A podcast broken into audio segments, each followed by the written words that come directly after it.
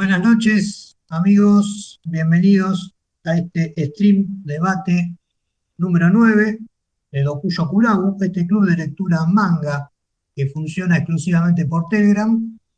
Eh, y hoy nos vamos a adentrar en, el, análisis de la, lectura eh, que tuvimos en agosto de este 2022, eh, llamada Ikagami no Itadaki, la cumbre de los dioses para los amigos.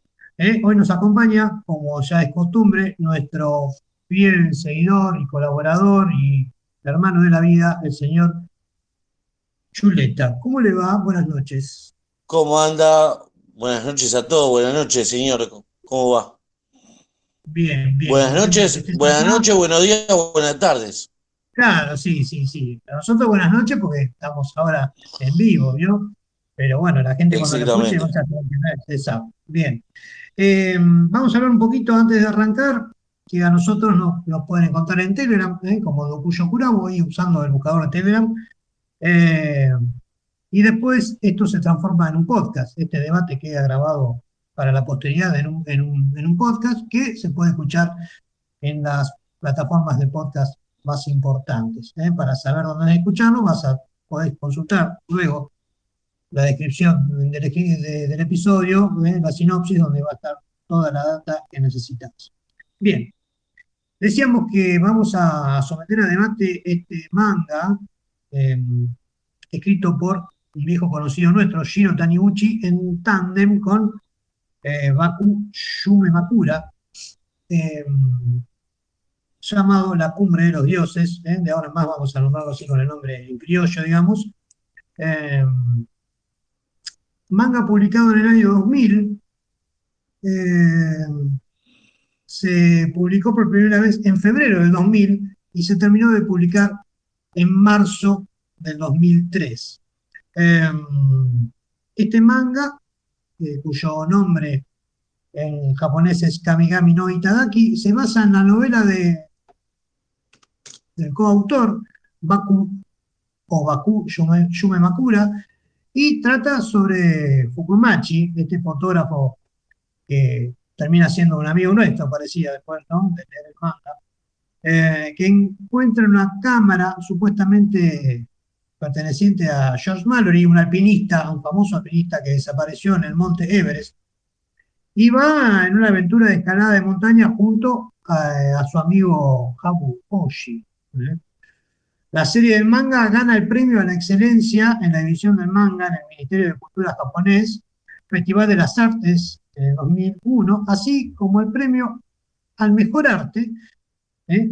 al mejor trazo, en el Festival francés de Angoulême en el 2005. La novela original, ¿eh? la que da origen a este manga, eh, gana el onceavo premio de Shibata Renzaburo en 1998. ¿Mm? Bien. Eh,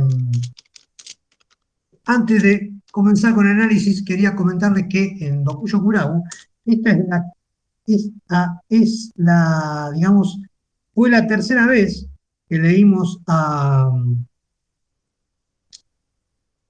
a Shiro Taniguchi. ¿eh?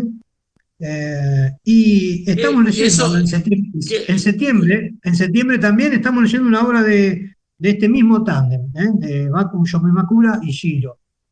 Acá tengo anotado, me tomé el trabajito de ver cuáles fueron las lecturas anteriores, donde tuvimos a, este genio del trazo, Shiro Taniguchi. La primera lectura fue en enero de este 2022, el almanaque de mi padre, Luego, en julio, leímos Hotel Harbor View, que es una recopilación de autores eh, japoneses y no japoneses con historias ambientadas eh, en, Japón y en otros lugares.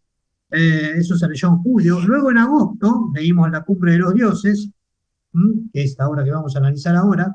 Y ahora, en septiembre, estamos leyendo Garoden o Garuden, depende de quién la haya dibujado, pero en este caso es de Naroden, también del tándem Baku, Yumemakura, Shiro, Taniguchi. Así que eh, ya de por sí vemos la importancia de, este muchacho, ¿no? Sí, entonces hasta ahora venimos leyendo cuatro mangas de esta, de esta dupla, digamos. con el de septiembre son cinco. cinco ya. Eh, y es impresionante que. No precisamente de la, dupla esta, ¿no? Fueron dos veces. Claro. Se repite la dupla en la cumbre de los dioses y en el último de septiembre de Garoden. Ahí repite el tándem. Claro, pero Taniguchi y los cuatro, los cinco. Taniguchi en todas las, todas las veces que yo nombré, en las cuatro veces, él figura eh, como responsable del trazo, del dibujo. Ya para destacar, es impresionante que un autor haya ganado cinco veces, o sea, un mismo autor, digamos. Claro, bueno, habla de la eh. importancia y de, por ahí lo que elige, eh, eligen los miembros de, de, Docuyo, que si bien no participan en el debate, son, son muchos más los que, los que votan. ¿no? Y, sí, y, y, ya que estamos, podemos invitar a que el que quiera mes a mes se sume también a los debates, ¿eh? Por ahí puede haber un poco, un poco de resquemor, un poco de vergüenza también, ¿no? Puede ser, ¿no? Así que invitamos a que el que se quiera sumar, ¿eh? No solamente a la lectura del, manga, sino que también a, la juntada virtual que se da como en esta ocasión. Sí, la invitación siempre está abierta a todo el mundo que se quiera sumar. Quizás no sos o no estás en Docuyo Curabu y escuchás este podcast, eh, que caíste o llegaste a él gracias a la descripción o buscando algún tema referente a algún podcast de manga en español. Bueno, este es tu lugar. Acá vas a estar, vas a ser bienvenido y, y te vas a encontrar encontrar a gusto, rodeado de personas que les gusta el manga, les gusta leer el manga y a nosotros que nos gusta debatir sobre el manga. ¿Le parece que arranquemos, señor Chuleta? adelante, señor, adelante. Empecemos. Bien. Em, la obra La Cumbre de los Dioses es una obra que está compuesta por cinco tomos. Nosotros leímos tres, eh, nos pusimos esa meta eh, por una cuestión de que mes a mes renovamos las lecturas y para que no se extienda. Siempre hacemos lo mismo cuando son obras extensas. ¿eh? ponemos una meta, dos o tres tomos, si son de cinco o más, y después cada uno decide si sigue o no. Realmente es, un manga que da para terminarlo porque es una historia atrapada. Trata de este fotógrafo de, alpinismo, ¿eh? del deporte alpinismo, un fotógrafo que trabaja por una revista, una revista de, alpinismo donde se retratan las hazañas de, los grandes escaladores a nivel mundial, en este caso más centrada en la, parte asiática, se nombra mucho a Nepal, eh, Kathmandú, eh, Tokio, o sea, más orientado a la parte asiática, ¿no? Que en la parte europea, aunque se nombra mucho también Europa.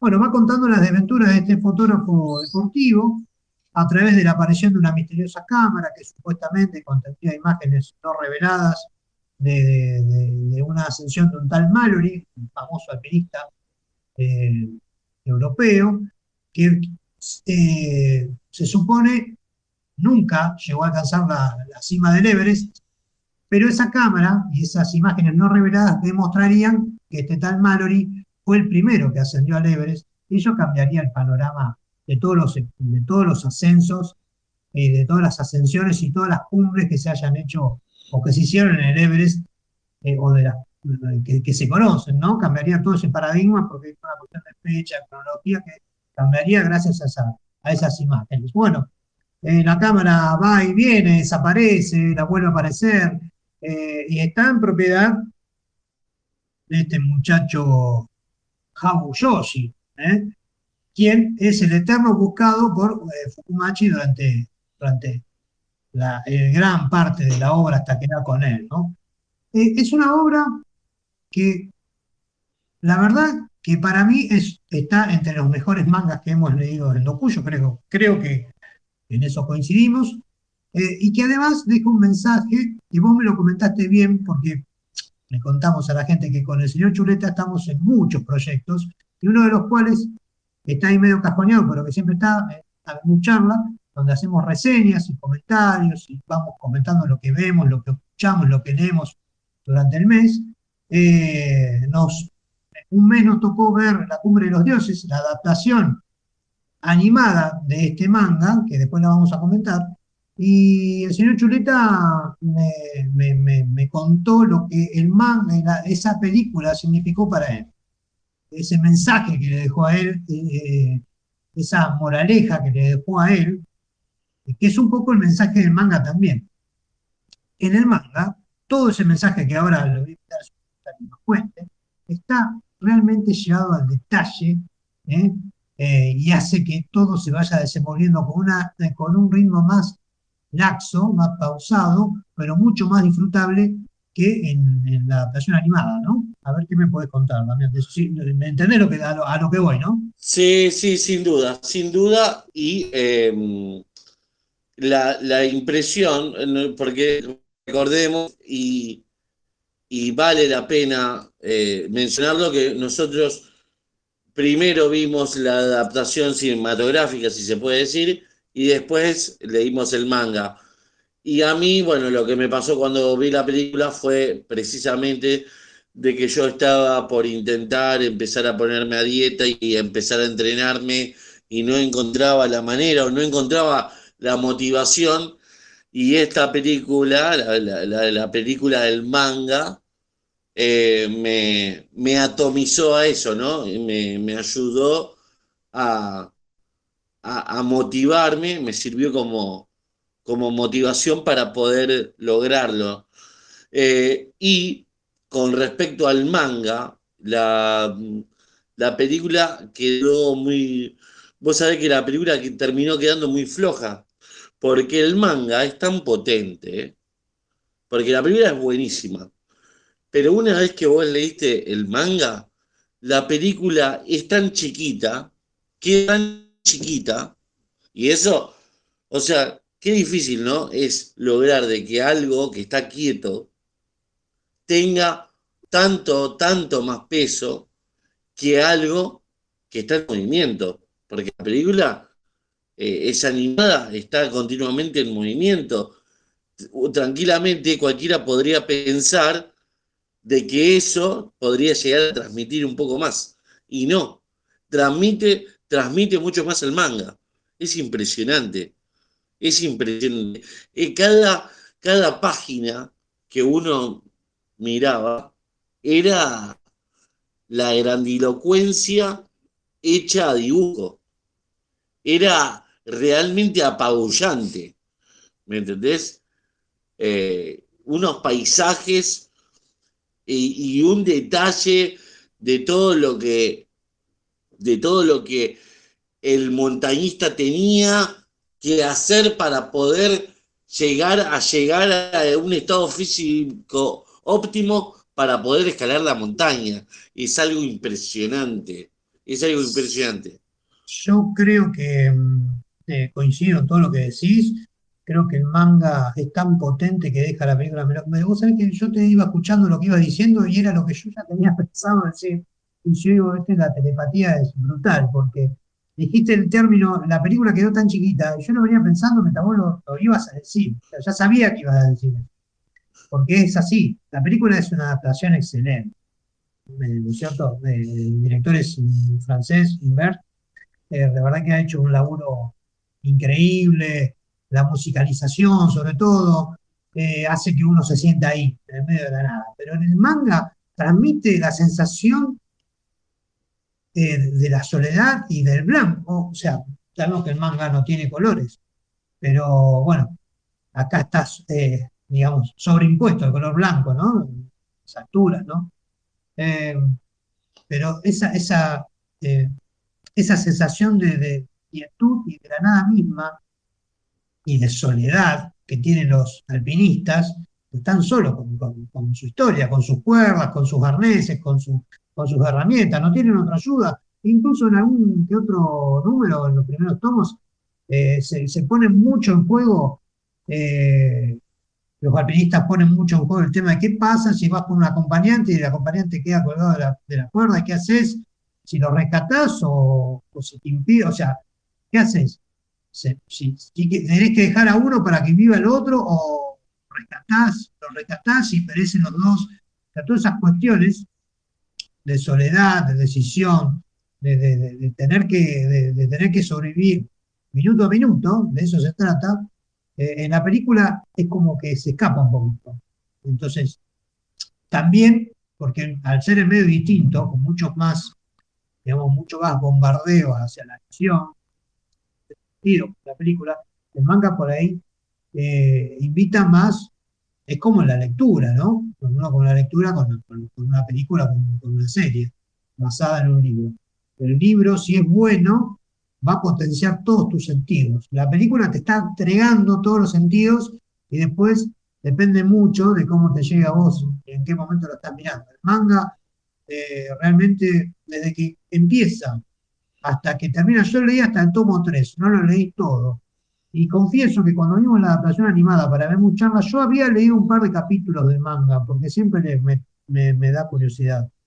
Me, dio curiosidad, me dio curiosidad.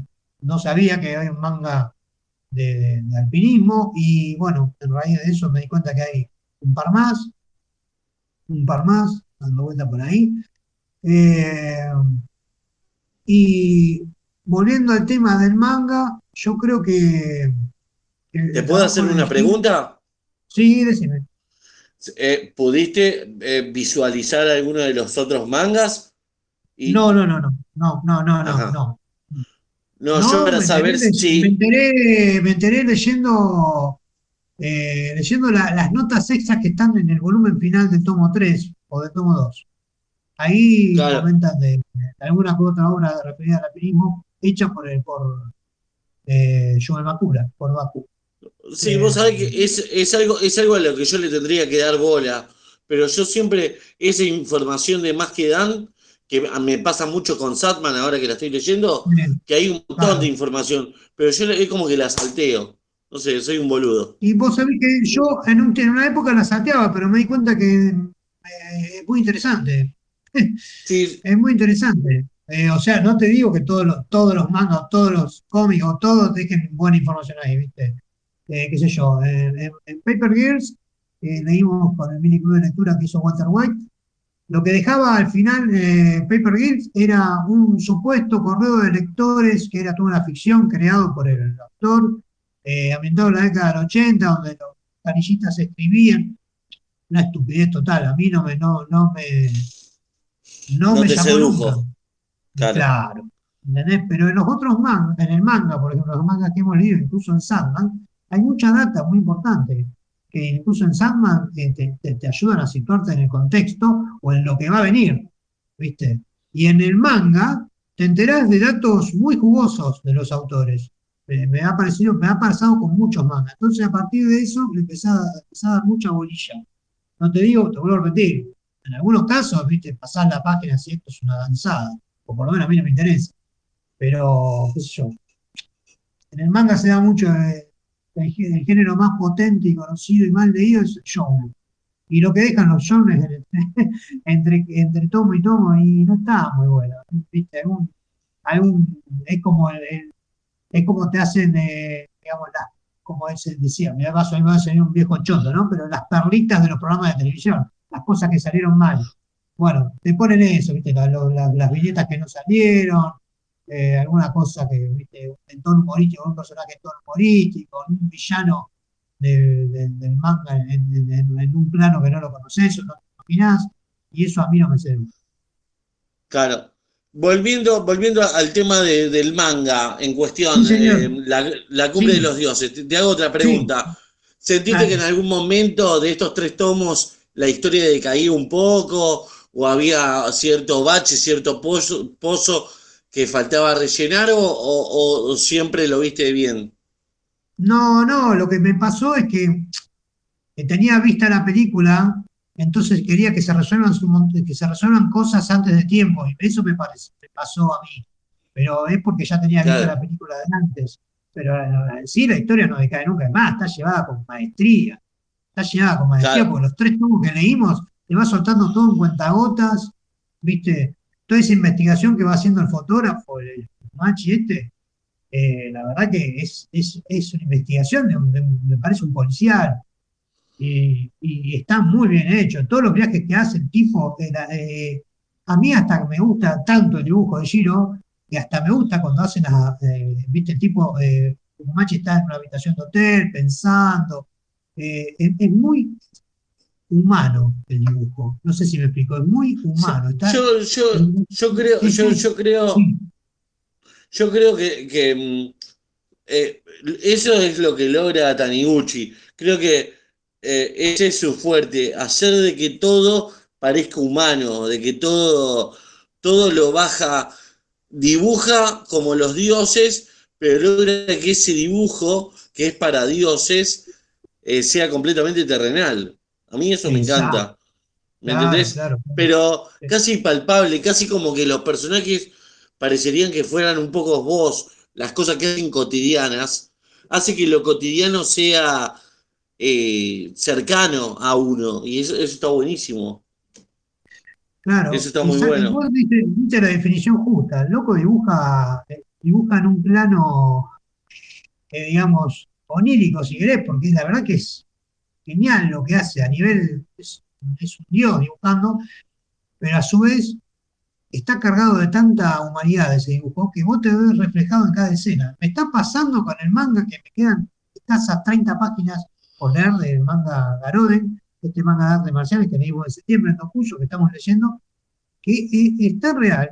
Yo no pensé que, por ejemplo, un manga de artes marciales, y no quiero extenderme mucho porque voy a terminar diciendo cosas que me las quiero guardar para el mes que viene, eh, no pensé que un manga, un manga, eh, un manga, algo tan estático como un manga tenga tanta acción, tanta acción, porque está dibujado con tanta, tanta fluidez, la escena de lucha, por ejemplo, incluso acabo de leer, acá, hacía tiempo para empezar el debate, un capítulo más, sino que el número 6, donde hay una escena de sexo, eh, digamos, no, yo no, yo, y, la, verdad que me quedé, asombrado porque eh, el, tipo es cinematográfico lo que es. Así, ese quería usar ese término.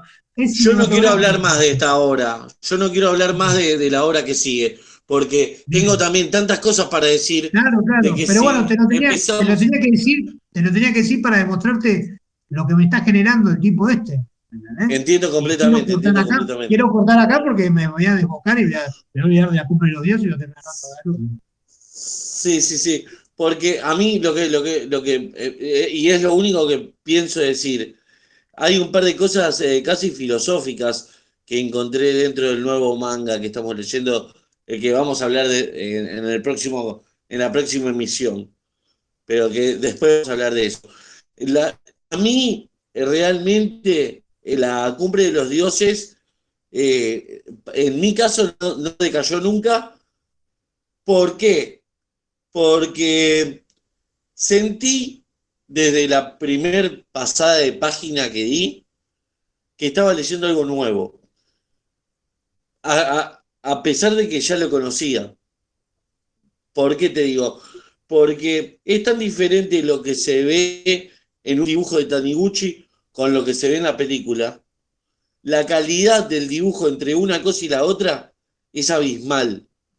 Es abismal. Entonces yo sentí desde el minuto cero que estaba, estaba eh, leyendo algo por primera vez.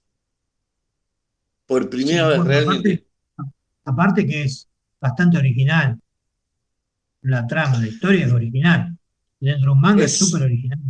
Y lo, bueno de la, de la trama es que durante mucho tiempo se, esa bifurcación que tiene la trama, ¿no?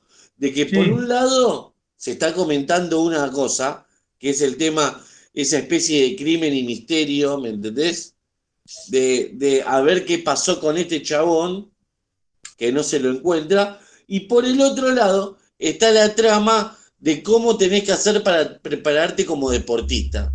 Entonces, esa bifurcación, esa bifurcación es lo que te mantiene todo el tiempo en vilo con las dos cosas. Sí, y aparte de todo eso que vos nombrás, el tipo se da el lujo, se da tiempo para meter la historia personal de Fukumachi con la novia que lo dejó, eh, porque era un tarado obsesivo con el tema del alpinismo, la historia de, de Yoshi con, con, la, con la hermana del tipo que fallece cuando no estoy haciendo ningún spoiler porque supuestamente ya todo lo mismo, ¿no? Que el tipo que fallece cuando está con él, que él le termina pasando plata, que en la película se resuelve todo tan rápido que en el manga está todo contado con el lujo de detalle. Claro, está, todo mucho más de... Por eso digo, en, en, el manga es todo mucho más humanizado ya. E, e, esa transacción que se hace de dinero está mucho más humanizada contada. Claro, porque aparte te da, para llegar a que Fukumachi descubra, descubra ese giro de plata que había todos los meses, o sea, una cuenta en Nepal, o sea, todo eso pasaron, no sé, 10 capítulos. En la película se resuelve, está bien, son otros medios, otros tiempos, pero se resuelve creo que en 7 minutos. Entonces, todo eso, más sumado a la, bifurcación de la trama que vos decís, más la historia personal de Fukumachi con, con su vida, con su mambo, eh, y toda la historia de superación y todo el mensaje que dejan de por qué el alpinista continuamente quiere escalar montaña, por qué no se da nunca por satisfecho, porque hay un mensaje implícito. ¿Por qué no se detiene nunca el, alpinista que es de ese nivel, ¿no? Que está a ese nivel. ¿Por qué no se conforma con, digamos, bueno, che, escalé de los, viste ellos que dicen los 8000, son los, los los montes estos de 8.000, más de 8.000 metros. Escalé de los 5 que hay, escalé 3, ya está. No, tienen que ir, va por más. Siempre van por más. Siempre van por más. Y una vez que llegaron, le agregan una complicación. Por ejemplo, la complicación de escalamos sin tubo de oxígeno. Una, una locura.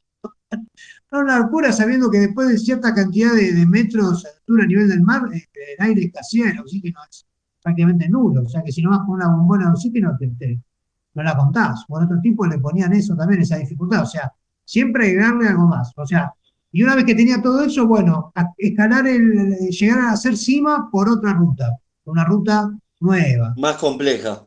Exactamente. Todas esas tramas están ahí adentro de manga, en cinco números. En tres que leímos nosotros, en cinco, de toda la obra. La verdad que yo me saco el sombrero, para mí, uno de los mejores mangas que hemos leído en, en Dokuyo, en lo que va eh, de, este, de este pequeño año de vida de, de, de manga. Eh, y bueno, después tengo alguna notita de color con respecto a la película, si te interesa. Sí, bueno, yo lo, último que tengo para decir es que vos cuando, cuando yo había visto la película, al toque te recomendaba la película, che, andá a mirar esta película que es alucinante. Creo que más allá de la buena impresión que me dejó la primera vez la película y todo eso, y todo lo que me motivó, creo que hoy en día te digo, la película ni te calentes en mirarla, lee el manga. O sea que hoy ni siquiera te recomiendo la película yo. Lo supera tanto, lo supera tanto el manga, que mirar la película es contraproducente para mí. Lo que pasa es que en la película puede ser para la gente que no, no es del palo, una entrada, no la entrada correcta quizás, pero una aproximación a la novela de, de Yume Makura. Puede ser una aproximación, así, bueno, che, ¿esto dónde sale? Y sale de un manga. Y léelo porque está 10 veces mejor que la película. Claro, tenés razón. Por ese lado. Pensar a la gente que no lee manga, o que ni siquiera lee cómics, pero sí por ahí, qué sé yo, me pasó con un montón de gente que, está mirando un anime y no sabe que proviene de un manga. sí, por, ahí. leíste el manga, loco, leíste, el manga que te vuela. Si te, gustó el anime, que a veces es una pedorrada. por ahí debe, debe estar pasando algo parecido hoy en día con Sadman, por ahí. Exacto, ¿me entendés? Exacto. Y ojo que es una buena adaptación, Sadman. ¿eh? Es muy sí, difícil. Sadman está muy bueno. Ojo que es muy difícil llevarlo a nivel a Sadman, ¿eh? Vos que leíste o que estás leyendo Samba, sabés que cuando vas con la parte onírica es muy difícil llevar. No, no, no, no. con Sadman está logrado, está logrado, pero llevando, eh, haciendo un montón de salvedades. O sea, yo hay un montón de cosas que trato de no prestarle atención, porque si no, lo, tengo que, tirar a la basura. pero a mí, a mí la película es como que mm, mirándole a la distancia, ahora tampoco sé si me llena la calidad del dibujo. Yo me acuerdo que en la película eso, me había encantado el dibujo. Y ahora lo, veo tan. No, bueno, pero son, eh, bueno, son dos estéticas diferentes. La, película, esta adaptación de franco de belga, eh, hecha por un tal Bergman, eh, tiene una estética van de cine, que son los cómics europeos. toda, esa, toda, esa, toda esa escuela de la banda de cine, toda una escuela, todo un movimiento y una manera de dibujar. No sé si vos tuviste oportunidad de leer Rick, el cómic, bueno, yo creo que te lo recomendé también. También que lo había recomendado Walter White en, en, los sábados de reseña, eh, que está muy influenciado por la banda de cine. Es, es, otro tipo de dibujo. Entonces la película está con esa estética, no con la estética manga. Entonces por ahí viene la diferencia. Con respecto a la película, con respecto a la película, decirte que Shiro Taniguchi no llegó a verla terminada, porque falleció. Vio los primeros bocetos de lo que iba a ser la película y, según dicen, el tipo estaba encantado con lo que estaban haciendo, con la adaptación. ¿eh? Pero el tipo falleció, eh, creo que un año antes de que la película se estrene. Y lo que te iba a decir también, que se me el papel, aquí está, eh, una de las cosas, si esto es lo que me noté, sí, esto es lo que me noté, más, una de las cosas que más me gustó a mí en retrospectiva, comparado con el manga y la película, es la parte eh, del apartado sonoro de la película. ¿eh? El apartado sonoro de la película es, muy bueno. Yo tuve la oportunidad de, verla en su momento con unos auriculares puestos. Eh, ¿Por qué? Porque estaba en casa mirándola y bueno, había bastante ruido, contaminaba, así que me puse los auriculares. La parte del sonido es fantástico, tiene un sonido, el sonido de, eh, el sonido de, las avalanchas, de las rocas, de, los derrumbes, de los martilleos de las herramientas que usan los alpinistas para escalar y todo el resto del instrumental. Hay tanto silencio en las alturas que hasta ese sonido, el sonido de silencio mezclado con todo, todo el, digamos, el sonido metálico de las herramientas, porque lo único que no hablan nada, durante muchos pasajes de la película están sin hablar. Esa parte sonora me encantó. Me encantó porque me hizo estar ahí, me hizo sentir la sensación de estar ahí, me transportó, me transportó. Después, bueno, la estética ser totalmente distinta no me sedujo a mí, eh, con respecto al manga, ¿no? Pero de eso claro. Eh, a mí, a mí también, en cuanto a los sonoros, yo me acuerdo que cuando vi la película la vi en un 5.0 que tengo armado, casero. Y, y la verdad es esa, la verdad. Y también otra cosa, me recuerdo de que cuando vi la película, eh, a los cinco minutos me di es como yo siempre que veo una película de animación, siempre estoy sintiendo que estoy viendo una película de animación. Es como que nunca me puedo olvidar de que estoy viendo no animación. no, le puedes, sacar la etiqueta sí. Claro, y en este caso sí, en un momento me di, se me fue de la cabeza que esto era una animación. Era claramente una película. ¿Me entendés? Eh, sentía que los personajes eran de carne y hueso. ¿Me entendés? Sí, sí, sí. O sea, me, costaba mucho. Me costaba mucho sentir de que esto era. De que esto era animación cuando vi la película. Recuerdo eso. Claro, y después cuando leíste el manga dijiste a la bosta la película. Claro, no, sí, olvídate. bueno, la película, como dato de color, se estrenó en el Festival Mundial de Cannes 2021 ¿eh? y luego pasó a Netflix. Y sufrió la poca difusión de la plataforma, ¿eh? con muchas, como hace con muchas películas animadas. Eh, la verdad que tuvo muy poca difusión dentro de la plataforma. Bueno, que se estrenó en Cannes, que está en Netflix y que Netflix eh, no le hizo una gran difusión en, todo lo que es Latinoamérica, pero sí en, Netflix Japón o Netflix Asia, si querés, y Netflix Europa, por todo esto de la banda de cine, de, la, colaboración franco-belga y, de que está basada en, un novelista japonés. Así que bueno, amigos, creo que punto final para el debate. No sé si tenés algo más para agregar, Chuleta.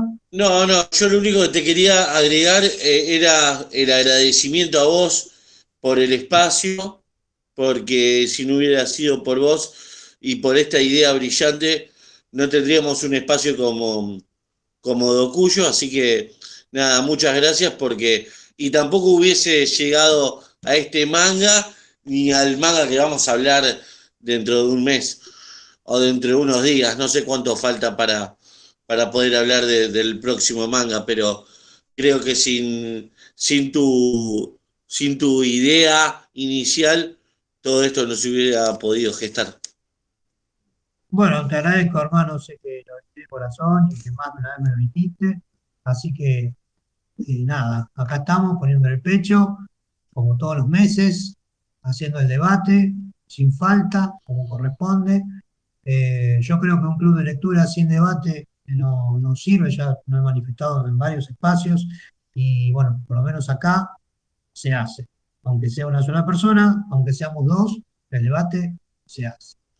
Sí, y lo que, eh, lo que podemos decir también es reiterar la, información, reiterar la invitación eh, para que en el, próximo debate se sume más gente. Sí, sí, la invitación siempre queda abierta. Somos Club de Lectura Manga, que funcionamos por Telegram. ¿eh? Nos podés encontrar con nuestro nombre, Dokuyo Kurabu, y también tenemos posteos en Instagram y en Twitter con el hashtag Dokuyo Kurabu. ¿eh? Mes a mes hacemos un debate de la lectura que elegimos, ¿eh? que elegimos entre todos, las votaciones y las propuestas, todo se hace por la plataforma de Telegram. Y luego sometemos la obra leída a debate, durante el mes vamos compartiendo nuestras impresiones, aportamos data de los autores y de todo el mundo del manga en general. Los invito a sumarse, sumarse a los debates, a sumarse al club, a votar, a participar, a proponer, a ser parte de esto que es Dokuyo Curabo. Gracias amigos por estar, gracias Chuleta por, por arrimarte, por pasarte por el stream. gracias a todos. Nos vemos en la próxima, nos vemos el mes que viene, amigos, con ya con, hablando con de otro manga de Shiro Taniguchi. Nos vemos, un abrazo para todos.